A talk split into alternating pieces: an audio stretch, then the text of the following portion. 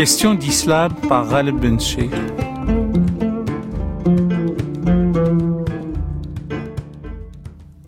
Aujourd'hui, nous parlons des ibadites. Qui sont-ils euh, Que pensent-ils Que font-ils Qu'est-ce qu'on entend par l'ibadisme? Et j'ai plaisir pour évoquer ce sujet, le courant des ibadites, de recevoir Augustin Jaumier. Augustin Jaumier, bonjour. Merci de nous faire l'amitié de venir, de nous éclairer sur un courant de l'islam qu'on appelle les ibadites. Vous êtes maître de conférence en histoire contemporaine du Maghreb au département d'arabe à l'INALCO et euh, vous êtes un fin connaisseur des ibadites, de l'ibadisme, de leur euh, réforme, euh, et vous avez consacré tout un ouvrage à ce courant de pensée, à ce courant tout court euh, des ibadites. alors qui sont-ils? Alors ils sont un courant assez méconnu de l'islam. Hein. En général, on connaît le sunnisme, le chiisme, et on connaît peu cette, euh, ce troisième rameau euh, qui est euh, très très minoritaire, hein, qui représente peut-être aujourd'hui 3 millions, 3 millions et demi de musulmans dans le monde, et qui sont pourtant, comme le sunnisme et le chiisme, issus des querelles autour de, enfin, de la contestation du, califat des, des Quraysh au 7e siècle. Quraysh étant la tribu du, du prophète de l'islam. Euh, ce ne sont pas, je le dis sous votre contrôle, les ibadites qui sont ce troisième courant. Ils sont un sous-courant de ce qu'on appelle les dissidents, les séditieux, les sortants, ceux qui ne sont ni les uns ni les autres, c'est-à-dire qui ne sont ni chiites ni sunnites. En termes arabes légèrement francisés, ce sont les kharijites, les les sortants, les séditieux, je ne sais pas quelle est la traduction que vous euh, préférez. Et chez ceux-là, il y a d'autres euh, sous-courants, bien qu'ils s'en défendent, et qui sont les ibadites. Oui, tout à fait. Alors, dans les disputes hein, autour de la, succession du califat, euh, en 36 donc de l'Égypte, en 657 a eu lieu la, bataille de Siffin, qui a vu Ali s'opposer à Muawiyah, et donc, euh, en général, on ne parle que de eux deux, et en y voyant l'origine donc côté de Ali du chiisme et de Muawiyah du sunnisme, mais une partie des combattants de Ali en fait ont refusé que Ali se soumette à un arbitrage puisque l'issue de la bataille était incertaine. On expliquera simplement pour nos amis auditeurs que Ali est le gendre et cousin du prophète, que très tôt, certains de ses partisans souhaitaient le voir succéder à son, à son beau-père, et d'autres euh, ne voyaient pas les choses comme ça pour faire simple. Et euh, à un moment donné, il va y avoir une sorte de dispute sur le à propos de la direction de la communauté, donc du califat. Muawiyah étant un Umayyad, qui sera le fondateur de la dynastie Omeyyade, Ali fait partie des quatre califes dits de l'orthodoxie ou de la rectitude spirituelle. Il s'est soumis à un arbitrage lors de cette fameuse bataille de Siffin de 657 et certains lui en avaient voulu parce que ils lui ont dit dès lors que tu es que tu penses avoir raison, tu n'avais pas à te soumettre à un arbitrage. Et donc ces, euh, ces anciens partisans de Ali ont donc quitté son camp et c'est pour ça qu'on les a appelés, enfin c'est ce qu'on dit, hein, ce que disent les sources médiévales, les Kharijides, ceux qui sont sortis. En fait, ce qui est intéressant, hein, c'est que ce noyau euh, initial propose en fait une vision élective et collégiale du pouvoir contre une vision euh, dynastique. Donc il y a l'idée que celui qui doit diriger la communauté euh, est choisi par la communauté et qu'il est aussi exemplaire. L'exemplarité du gouvernant est importante. Et euh, de ces... Alors les sources hein, ne permettent évidemment pas de, de tout savoir, hein, mais visiblement il y a eu là un noyau tout à fait bouillonnant qui s'est développé à, à Basra, hein, à Bassora, et, euh, et dans lequel beaucoup de courants se sont euh, affirmés. Euh, notamment alors le courant le, plus célèbre parce que l'un d'entre eux a, fini par assassiner Ali, c'est le courant des, des Azrakites, le Azraqiya, et un autre courant qui lui était euh, beaucoup plus enclin au compromis s'est euh, affirmé, alors avec comme comme ancêtre peut-être plus ou moins légendaire, on ne sait pas, hein, euh, Abdallah ben Ibad, et c'est le courant de Tamimi, de la tribu des Tamim. Oui, le courant donc des, euh, des Ibadites, en arabe al Ce qui est curieux, c'est que il y a une une sorte de d'analogie avec des couleurs. Donc les mm. Azraqites seraient les bleus, les Sufrites seraient des jaunes et les Ibadites seraient des blancs. Mm. Et c'est un concours de circonstances. C'est un concours de circonstances et puis ce sont en fait des classifications qui sont nées a posteriori dans l'hérésiographies euh, sunnites. Donc en fait déjà cette grande euh, cette grande étiquette de Kharijite est une construction euh, du sunnisme postérieure et on a on a donné oui donc des des, noms de couleurs à ces différents courants hein, qui se sont euh, distingués aussi bien dans des questions de politique et de théologie. Alors le maître éponyme des Ibadites est ce Abdallah ibn Ibad al-Tamimi. Euh, D'aucuns disent que c'est peut-être pas tout à fait lui le fondateur du courant, mais qu'est-ce qu'on connaît de lui ou de son maître euh, euh c'est être un disciple de Aïcha, l'épouse du prophète, et même d'un certain Abdallah euh, ibn Abbas qui serait aussi le cousin du prophète. Ce sont des choses dans lesquelles on n'entrera pas. Euh, très tôt, ils vont, puisque c'est tout un groupe, aller au sultanat d'Oman. Oui, alors c'est tout à fait intéressant. Hein, c'est de ce noyau de Bassora sont envoyés en fait des missionnaires un peu dans les périphéries du, Dar al-Islam de, de l'époque donc là, on est euh, à la fin du 7e siècle à peu près.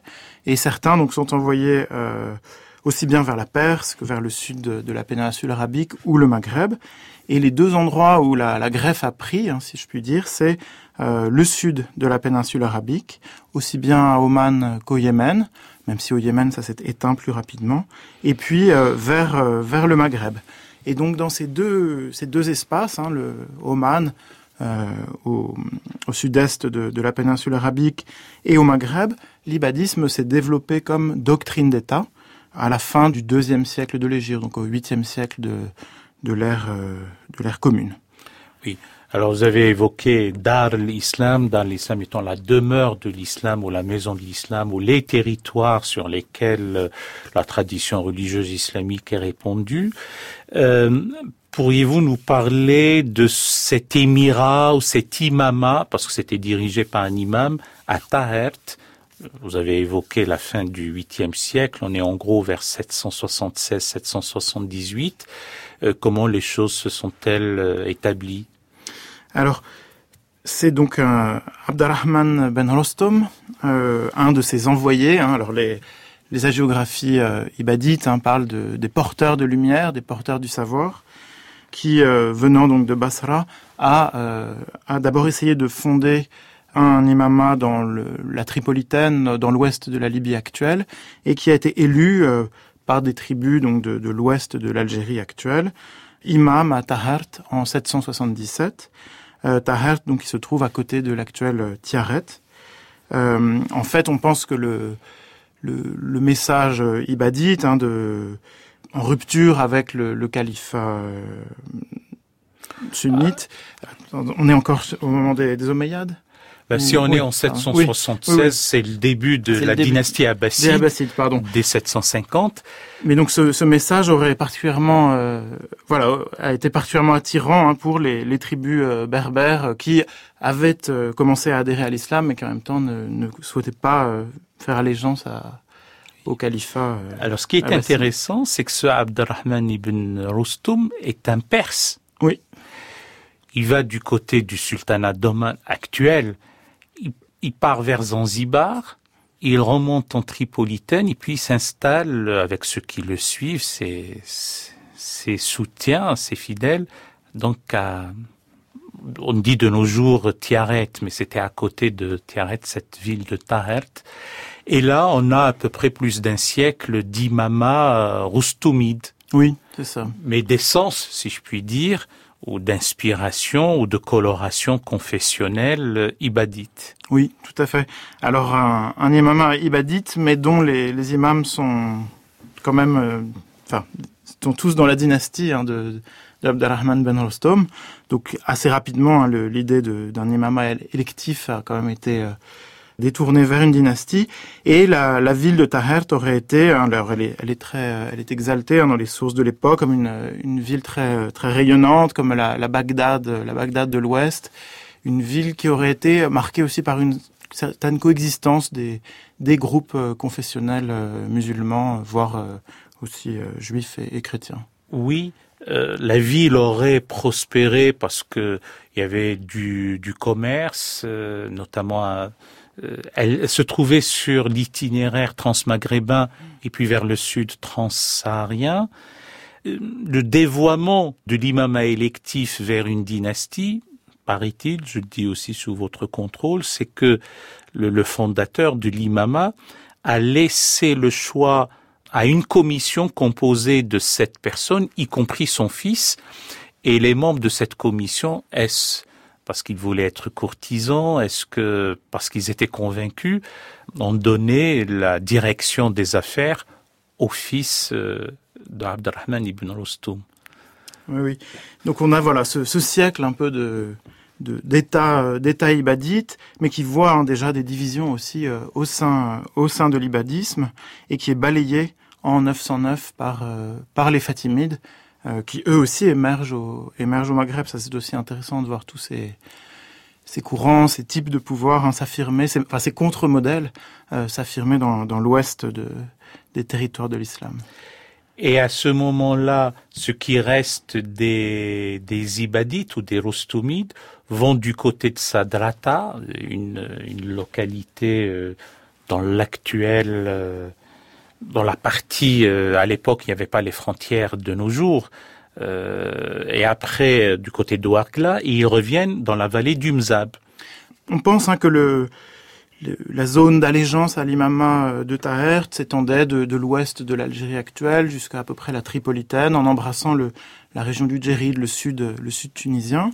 Et alors en effet, les, les sources géographiques euh, ibadites algériennes sont, sont, intéressantes. Elles racontent vraiment une fuite, la fuite de l'imam, de sa, de sa suite vers le sud, hein, vers notamment la ville de Cedrata, qui est à côté de Ouargla aujourd'hui. Donc on est dans les peut-être euh, 600, 600, 650 kilomètres au sud, de, au sud d'Alger. Et en fait, au sud-est d'Alger. Au sud-est, oui, oui, un petit peu à l'est, pardon. Et en fait, ce qui est intéressant, c'est que euh, bon, derrière cette légende, hein, on a plutôt, euh, on aurait eu en effet un reflux de ce mouvement vers l'intérieur du Maghreb, mais en fait, pendant des siècles, hein, il y a eu encore d'importantes communautés qui ont progressivement euh, régressé. Hein, on a vers le XIIIe, XIVe siècle, puis vers le XVIIe siècle, des communautés qui en fait formaient tout un chapelet ibadite qui allait donc de disons du sud-ouest de Tripoli, dans l'ouest de la Libye actuelle, jusqu'au Mzab, euh, donc à 600 km au sud d'Alger, et donc tout un ensemble de euh, d'oasis, de, de, vallées, euh, toute une zone médiane un peu du, du, nord du Sahara et du sud des hauts plateaux, qui aurait été encore très marquée par l'ibadisme.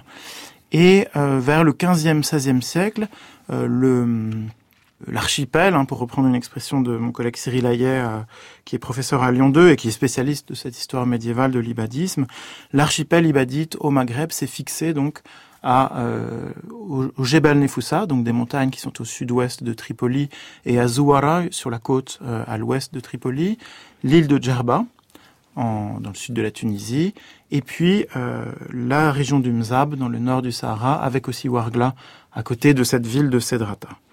Euh, Cedrata, elle, avait, donc, avait fait rayonner l'ibadisme pendant à peu près euh, un peu plus d'un siècle, hein, a été détruite, on pense, vers 1228. Mais on a encore aujourd'hui des, ruines extraordinaires sous le sable, sous les dunes, dans la région de. Alors, quand il s'installe dans la vallée du Mzab, je ne sais pas si euh, les, les villes existaient préexistaient à leur présence ou ce sont eux aussi qui les ont consolidées, mais il y aura une pentapole. Alors c'est ça. Aujourd'hui, donc, euh, on a au Mzab même une heptapole, sept villes. Ah, maintenant, on en a encore ajouté deux. euh, C'est-à-dire que dans la vallée même du Mzab, il y en a cinq, mais il y a deux, deux localités euh, euh, satellites. Euh, alors, un, un, grand shir ibadite de la fin du 19e, hein, le shir euh, Tfayesh, a daté, a donné des dates de fondation de ces villes, faisant donc des trois premières des fondations du 11e. Euh, alors, je vais vous les citer, Al-Atef, euh, Bounoura et euh, Melika, euh, et Gardaya, pardon, et euh, deux autres, donc Melika et Benizgen, qui seraient du XIVe siècle, et enfin deux autres du XVIIe, Borian et Guerrara. Alors, la réalité est certainement plus complexe, et d'ailleurs c'est intéressant de, de voir euh, ce souci de dater les choses au moment où les Français arrivent. Hein. On est là complètement dans la, la construction, l'invention d'une histoire communautaire en contexte colonial. Alors, la région en fait aurait été plutôt une région sous l'influence de la Mu'tazila, donc des Mu'tazilites, encore un, un courant théologique euh, alternatif euh, au courant dominant du, dont du on dit qu'ils sont rationalistes, les premiers rationalistes euh, de l'islam, voire du monothéisme mmh. d'une manière générale. Et les Mu'tazilites sont ceux qui se sont isolés, ceux qui se sont retirés, ceux, ceux qui se sont mis à l'écart. Sous-entendu euh, par rapport euh, au maître qui enseignait la doxa à droite, Hassan al-Basri, Hassan de Bassora. Et, et, ils ont eu une influence en fait sur les Ibadites, même si dans la région du Mzab, hein, donc ce que disent les, les sources, c'est que euh, des missionnaires venus de Sedrata, venus du Jebel Nefoussa, auraient converti les Moutazilites du, du Mzab à l'ibadisme, en rendant possible la fondation de ces villes. Alors, en fait, on n'a pas d'archives antérieures au XVe siècle, ou même au début du XVIe. 15e, 16e. Euh, donc on ne sait pas vraiment. Les premières sources qui évoquent le Mzab, je crois, date peut-être du 13e, 14e siècle, des sources extérieures. Donc on, en fait, on n'en sait pas grand-chose. Ce que l'on voit, c'est que le Mzab s'affirme comme un pôle majeur de l'ibadisme plutôt au tout début de la période moderne, au 15e, 15e, 16e.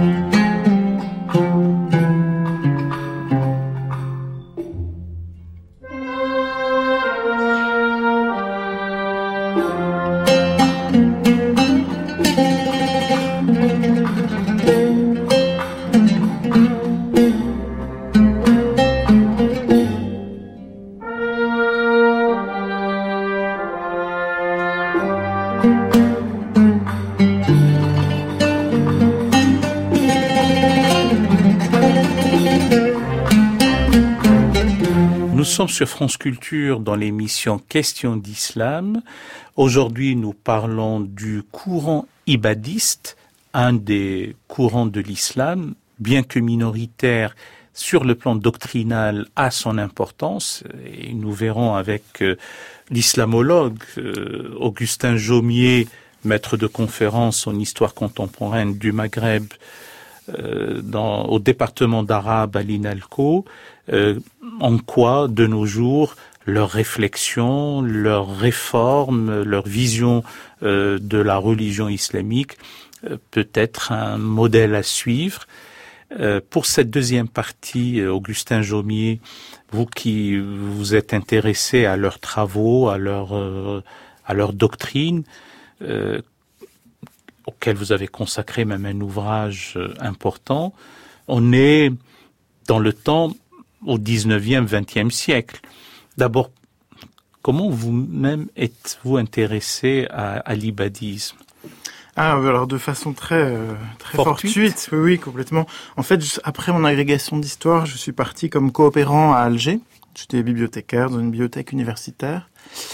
Il y avait beaucoup d'étudiants qui travaillaient là. Et donc euh, parmi eux, il y en a un avec qui je me suis bien entendu, et puis j'ai remarqué assez rapidement qu'il était un peu mis à part par les autres. Voilà. Alors, voilà, le Mzabi, euh, le Mozabite, le Libadite, les autres. Euh, à la fois, il était très enfin, il, faisait pleinement partie de l'équipe, mais il était toujours un peu distingué. Et il, il se singularisait de quelque chose. Exactement. Et du coup, ça m'a intrigué. Et euh, donc en février 2008, il m'a invité en, vacances au Mzab en fait. Et c'est là où j'ai découvert euh, cette région qui est extrêmement belle, hein, avec un patrimoine très riche, et surtout dans laquelle il y avait, euh, bon, il savait que j'étais historien, il m'a emmené voir des bibliothèques. Donc du coup, rapidement, j'ai vu que c'était une région donc du nord du Sahara, dans laquelle il y avait tout un patrimoine lettré.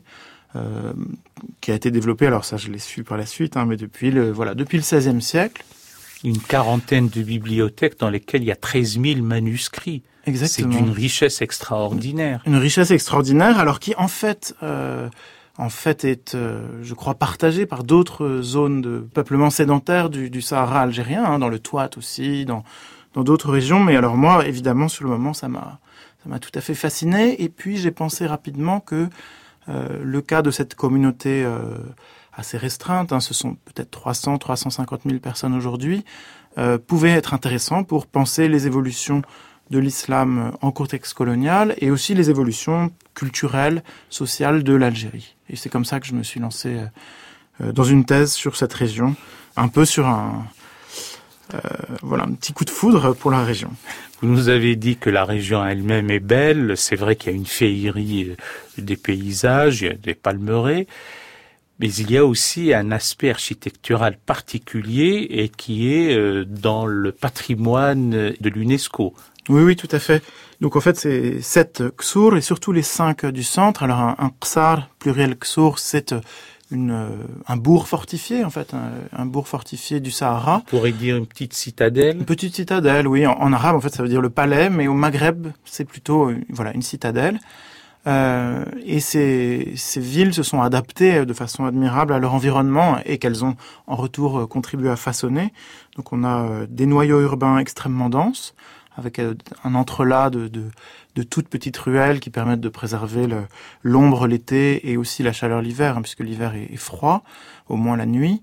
Et à quelques kilomètres de là, peut-être entre 2 et 4 kilomètres suivant ces, ces villes, euh, se trouve la Palmeraie, qui est donc dans le fond de la vallée.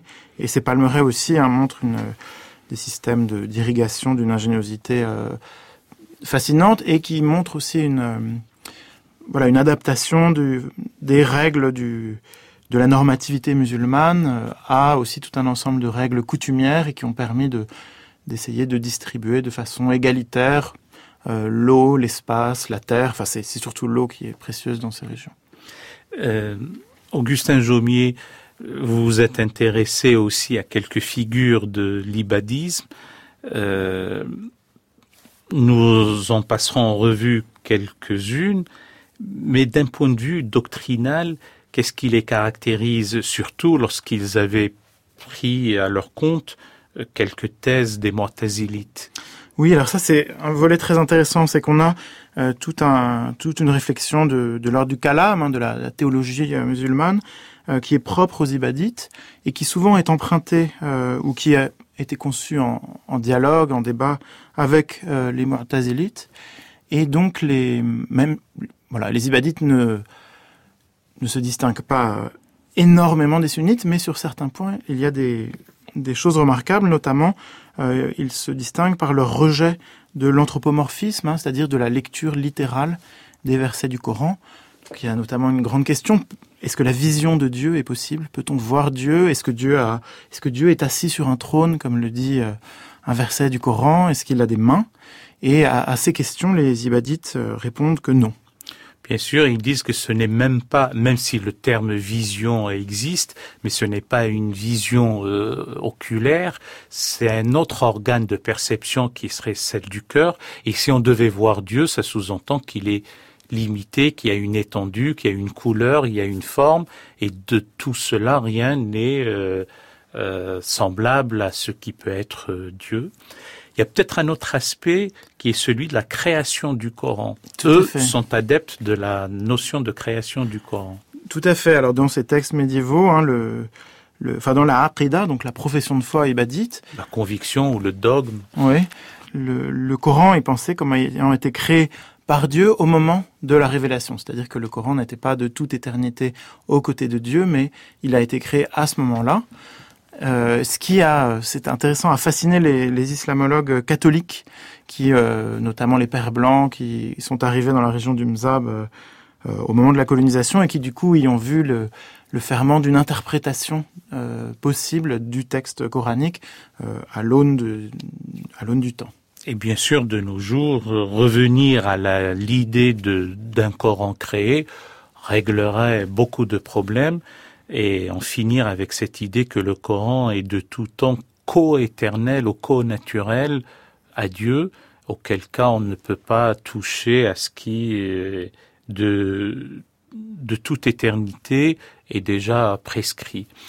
Euh, maintenant, si vous voulez bien, euh, Augustin Jaumier, revenons à telle ou telle grande figure. Vous avez évoqué euh, euh, Tfayesh. Mm -hmm. euh, Qu'est-ce qui le caractérise? Alors, euh, Mohamed Tfayesh, c'est un donc c'est la principale figure hein, de l'ibadisme euh, occidental, enfin du Maghreb euh, à la période contemporaine. C'est un, il serait né vers 1820 euh, au, au Mzab et il y est mort en 1914. Donc c'est un, il est mort à un âge très respectable et c'est un peu le refondateur hein, de la de la communauté en contexte colonial.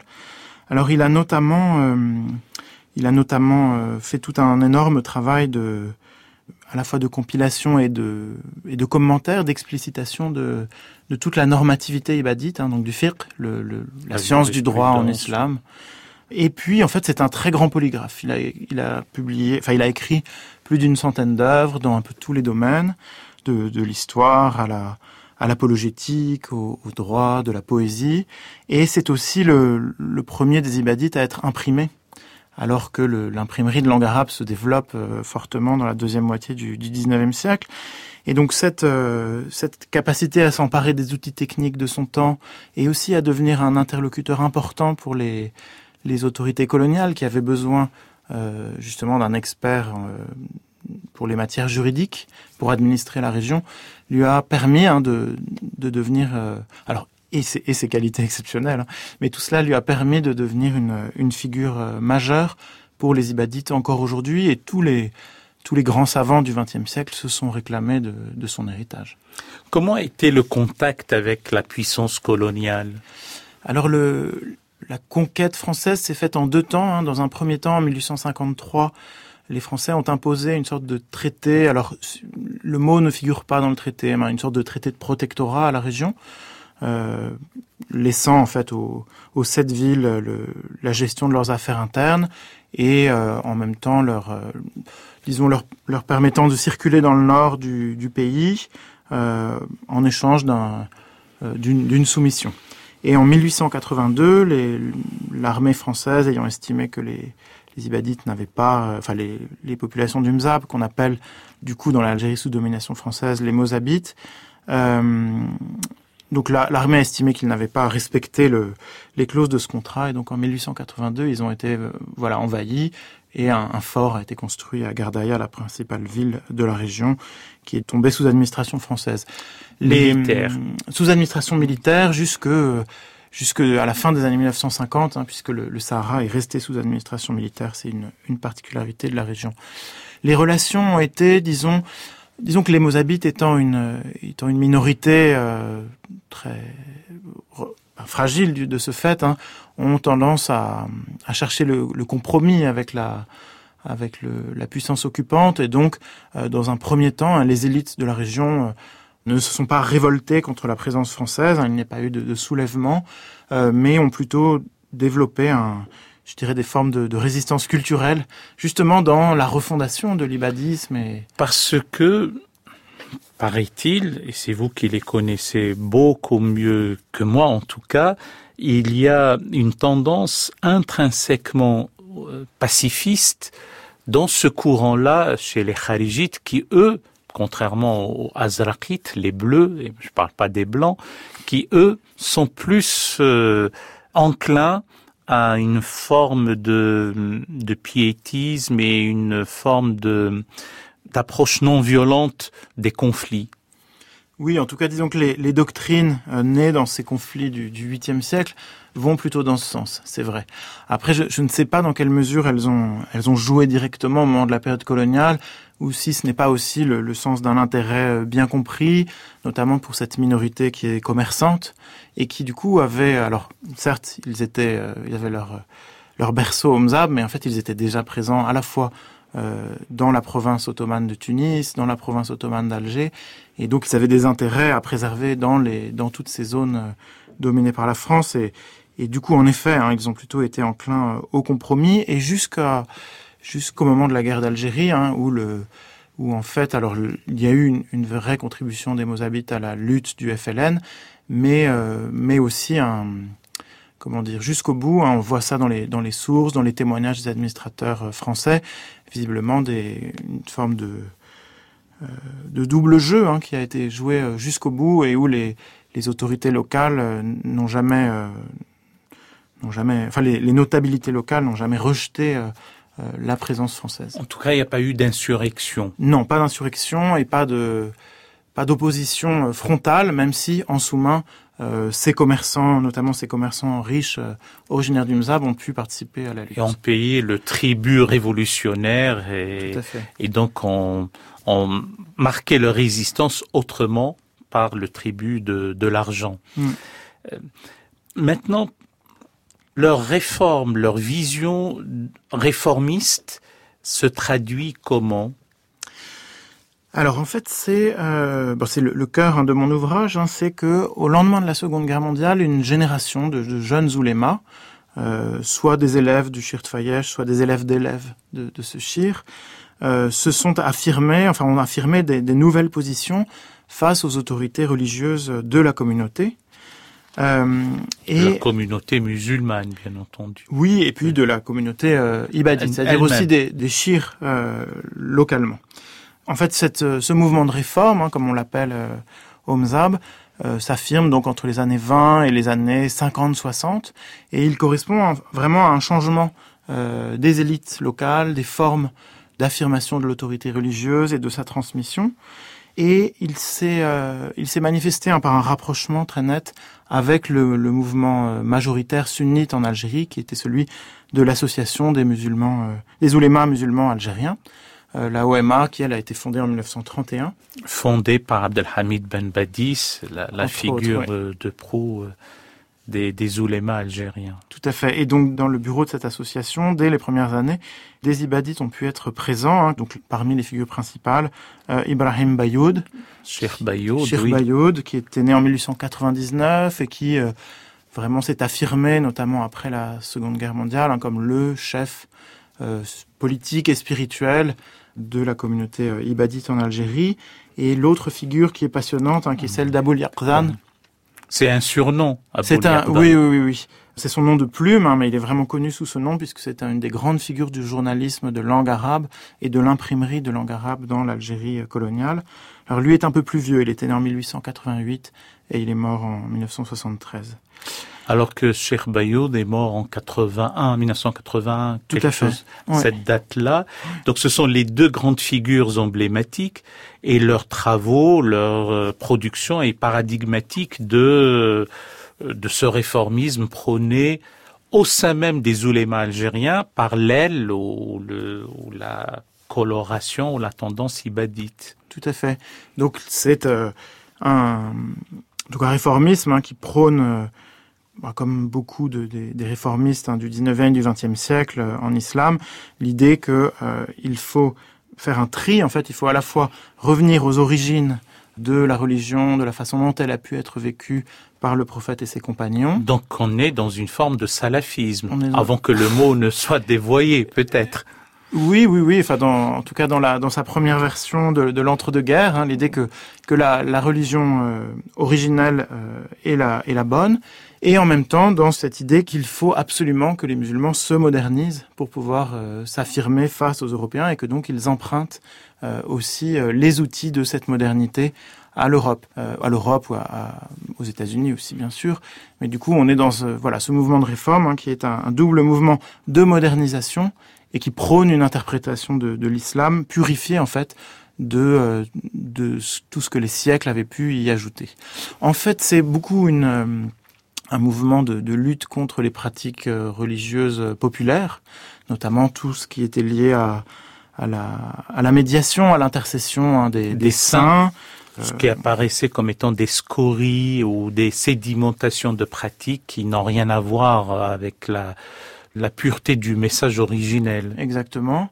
Et un mouvement qui est euh, aussi intéressant à penser en lien avec, euh, en fait, avec l'urbanisation et le développement économique de la région. C'est-à-dire que toutes ces pratiques religieuses euh, liées au, au ces dévotions locales étaient très liées à la vie rurale, à la vie agricole, et euh, on entre dans un moment d'alphabétisation plus importante, d'urbanisation, et donc on revient, enfin on, pense revenir, mais on, on, en vient à une religion qui est censée être davantage celle des origines, mais qui est aussi marquée en fait par des ruptures très fortes, notamment euh, toute la culture de la glose, hein, du commentaire, dont Atfayesh, le grand Atfayesh du 19e, était un grand représentant, est abandonné au profit de formats courts, et aussi le tout le système d'enseignement en fait est complètement euh, rénové.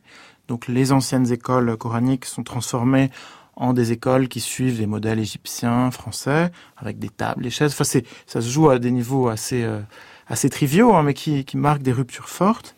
Et aussi, le message religieux va être véhiculé, euh, notamment énormément par la presse. Et il y a toute une réflexion sur, sur le nouveau style des oulémas, en fait, qui sont là pour, pour parler à un plus grand nombre, euh, de façon peut-être plus directe grâce à, la presse, puis à la radio, euh, pour des temps, euh, pour des temps nouveaux et des temps qui sont pensés comme troublés. Hein. Il y a une conscience de la, de la crise que, que représente la colonisation qui est très forte dans ces écrits.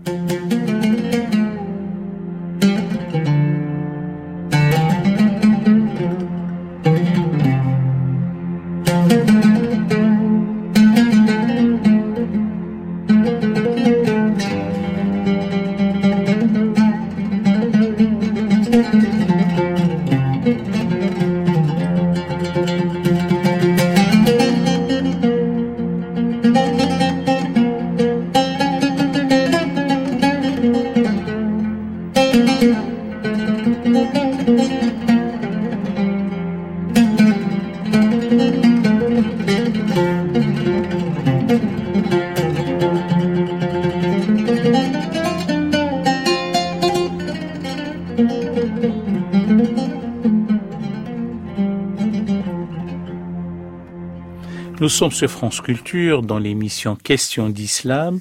Aujourd'hui avec Augustin Jaumier, maître de conférence en histoire contemporaine euh, du Maghreb au département d'arabe à l'INALCO, nous parlons des ibadites. L'ibadisme étant un, un sous-courant, un courant des kharijites, des sécessionnistes séditieux sortants qui ne sont ni chiites ni sunnites et ce courant des ibadites est intéressant notamment par sa volonté euh, de réforme et tout le travail de réformisme au sein de ce courant-là est l'œuvre d'Augustin Jaumier. Merci de venir nous présenter le, les fruits de vos travaux. Euh, est-il aujourd'hui des ibadites dans leur diaspora, si tant est que le mot ait un sens, un peu partout de par le monde.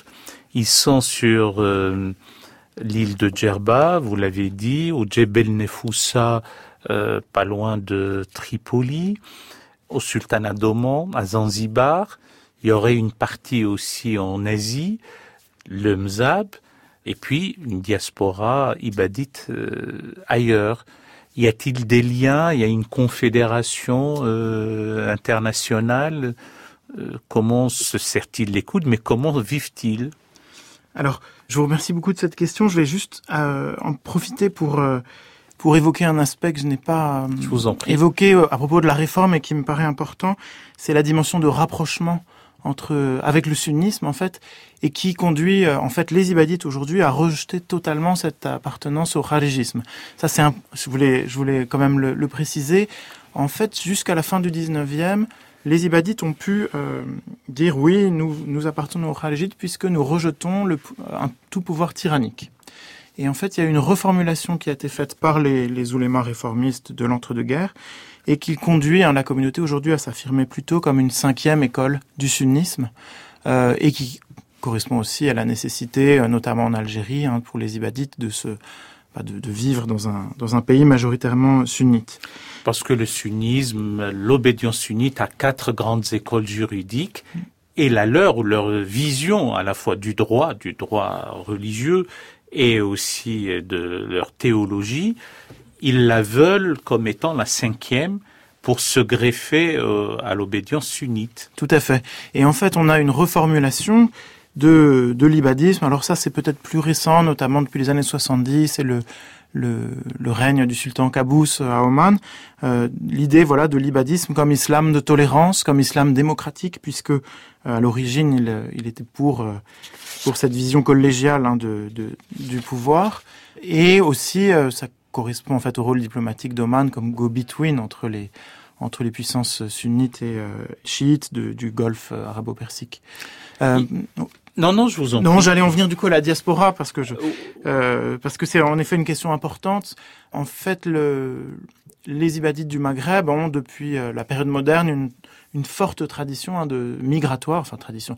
Ils ont développé hein, des, des, migrations fortes vers les villes du nord du Maghreb et avant cela même, hein, le, la région était très liée au, à tout le, le commerce transsaharien et, euh, et au XXe siècle, ce ce, monde hein, de, petits commerçants, de tenants de hammam, d'épiciers, de boulangers des villes du nord de l'Algérie a monté en, gamme, si je puis dire, et est devenu euh, grossiste, importateur, exportateur.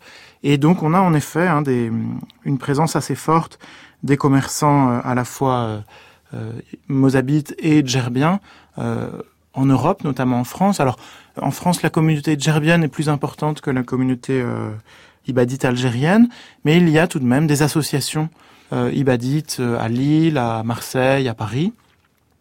Et surtout, ce qui est frappant, parce évidemment, c'est pas un phénomène diasporique massif en, en, chiffres, mais toutes ces communautés, en effet, vous le disiez, hein, se tiennent l'écoute, c'est-à-dire que, en fait, là encore, on, revient en arrière, hein, mais après la chute de l'imam Taher, de ce modèle étatique de l'ibadisme, voilà, donc après et à partir en gros du 12e, 13e siècle, la communauté a développé des institutions de, gouvernance religieuses et, et politiques également, euh, qui euh, se sont adaptées au fur et à mesure du temps, qui ont été réinterprétées profondément au XXe siècle et qui sont toujours centrales aujourd'hui. Donc, on a une dans chacun des ksur du Mzab un conseil de d'ouléma, de, de, savants musulmans, qui est la halqa des Azzaba, et puis un conseil de notables. Alors, halqa veut dire le cercle. un cercle, oui, oui. Oui, le cercle, en fait, ça veut dire le cercle des reclus, le cercle des célibataires, même s'ils ne le sont pas du tout.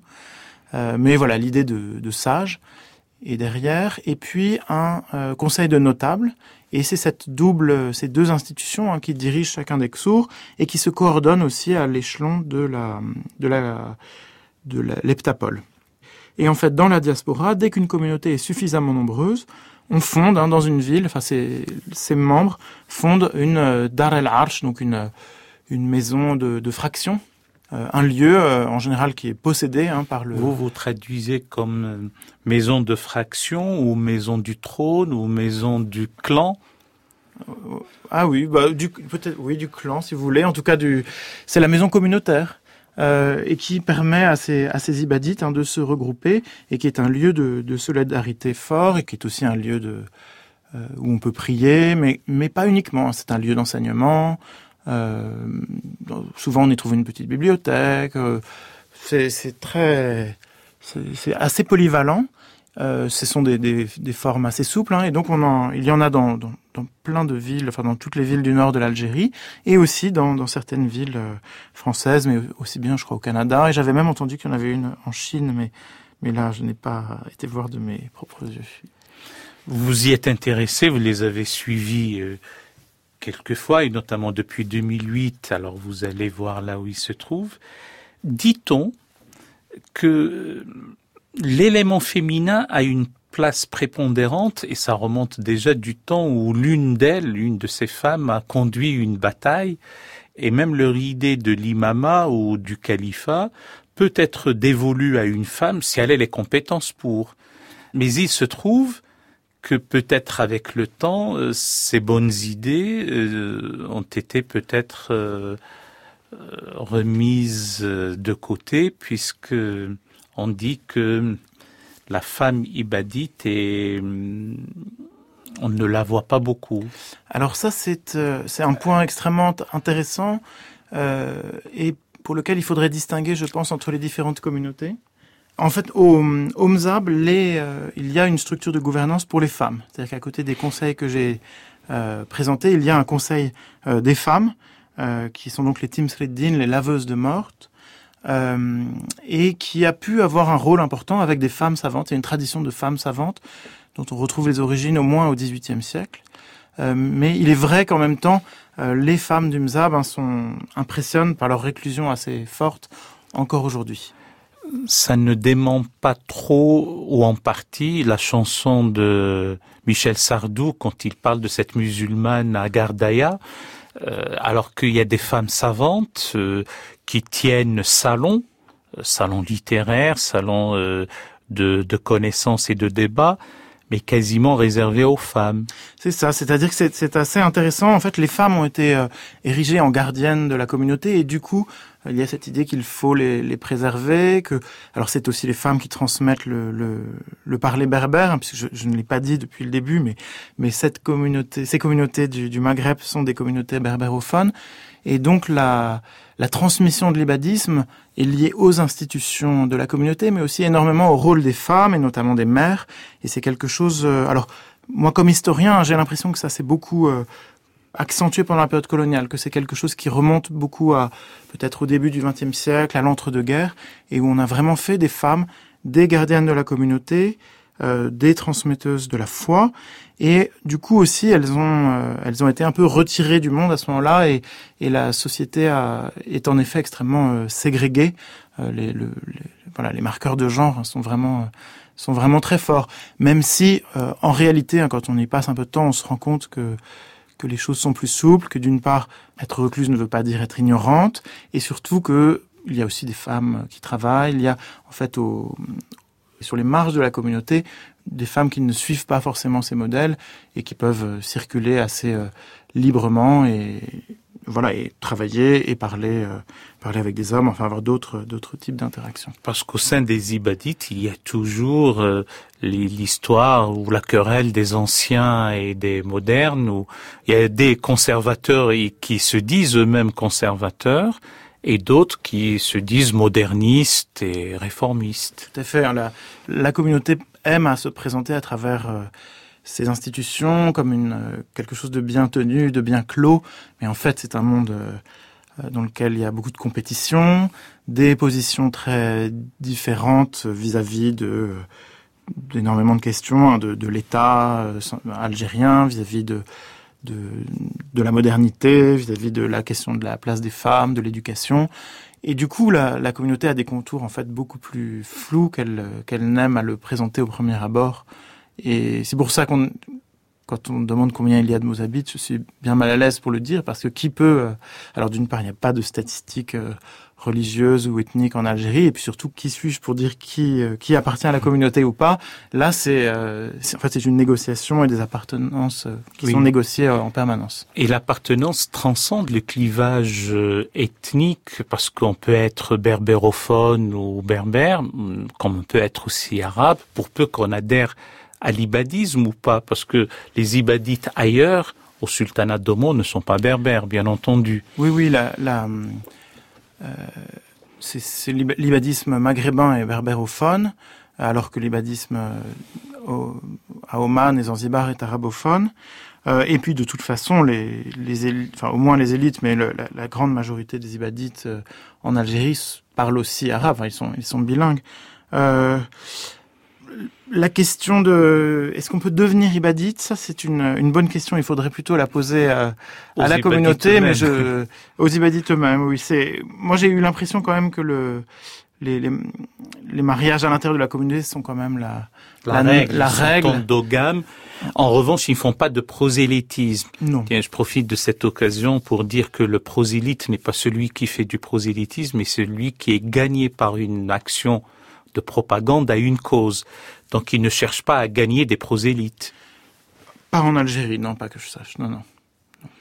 C'est-à-dire qu'ils se, euh, ils se contentent d'être ce qu'ils sont, de parfaire leurs qualités, euh, en tout cas de travailler sur eux-mêmes, et surtout, ce qui nous a intéressé, euh, ce qui m'intéresse avec vous, Augustin Jaumier, c'est que il y a une volonté de réforme pour la tradition religieuse islamique. Oui, oui, tout à fait. Il y a, eu cette volonté hein, au XXe siècle et encore aujourd'hui hein, d'être présent dans les débats autour de la réforme, dans les, débats sur, euh, sur ce que signifie être musulman aujourd'hui. Et autre chose qui est, là c'est un, développement peut-être des deux, trois dernières décennies et qui je pense est majeur, c'est la volonté de, de préserver et de mettre en valeur le patrimoine intellectuel de la communauté. On a au MZAB euh, trois grosses associations qui s'occupent de... Euh, de numériser, de cataloguer les bibliothèques et qui contribue de cette façon aussi à ce débat, à ce débat intellectuel autour de, de l'islam contemporain. Et nous avons en France et, à Paris même l'association Ibadika qui veille aussi à, à conserver euh, ce, tout ce patrimoine. Merci infiniment. Euh, Augustin Jaumier de nous avoir éclairé sur ces ibadites, ce courant de l'islam minoritaire. Merci à vous. Et euh, nous vous en savons gré. Chers amis auditeurs, c'était question d'islam. Vous retrouverez les références des musiques et des livres sur le site franceculture.fr. L'attaché d'émission est Daphné Abkral. La prise de son a été assurée aujourd'hui par Valérie Lavalard et la réalisation a été assumée par Nathalie Salle.